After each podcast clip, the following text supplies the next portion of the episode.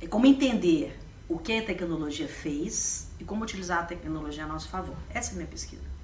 Eu sou absolutamente apaixonada por tecnologia. Eu navego em todos os mundos que você puder imaginar. Quando as pessoas estavam falando de 3D, eu já estava fazendo 3D. Isso em 2003. E era experimento. Por isso o biohacking é tão importante para mim. Porque eu estou completamente conectada a experiências muito profundas. Então, tecnologia, ela não é nenhum problema. Vamos voltar ao filme total, então, assim.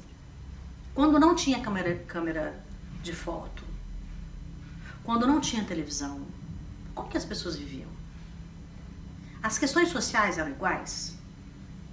Os problemas sociais eram os mesmos? Os mesmos em proporção diferente. Se você pega uma foto clássica que já rodou aí por aí, dos caras no, no ponto de ônibus ou no metrô lendo jornal, e hoje todo mundo lendo O é, celular. o celular, é a mesma coisa, certo? O impacto é um pouco diferente pela questão cronobiológica. O jornal, ele não muda o seu relógio interno. Já a tecnologia muda. Por que, que a tecnologia muda? No momento que você está com o celular ou com o computador aberto na sua frente, o seu cérebro entende que você está de noite. Porque você está olhando numa tela escura, ela tem que estar mais escura do que o resto do dia, para você ler. Quando anoitece, você clareia a tela e acende a luz. Então, seu cérebro entende que é dia. Então, nós invertemos a biologia do tempo para nos adaptarmos ao mundo onde a gente trabalha com tecnologia. Então, o nosso corpo, ele está acordado na hora de dormir e dormindo na hora de acordar. Então, muda um monte de coisa.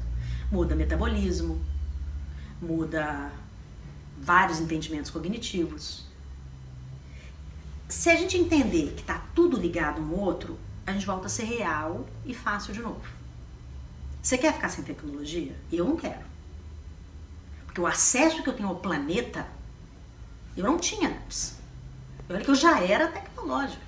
Saber ligar e desligar, e modular e moderar, é você ser cientista de você.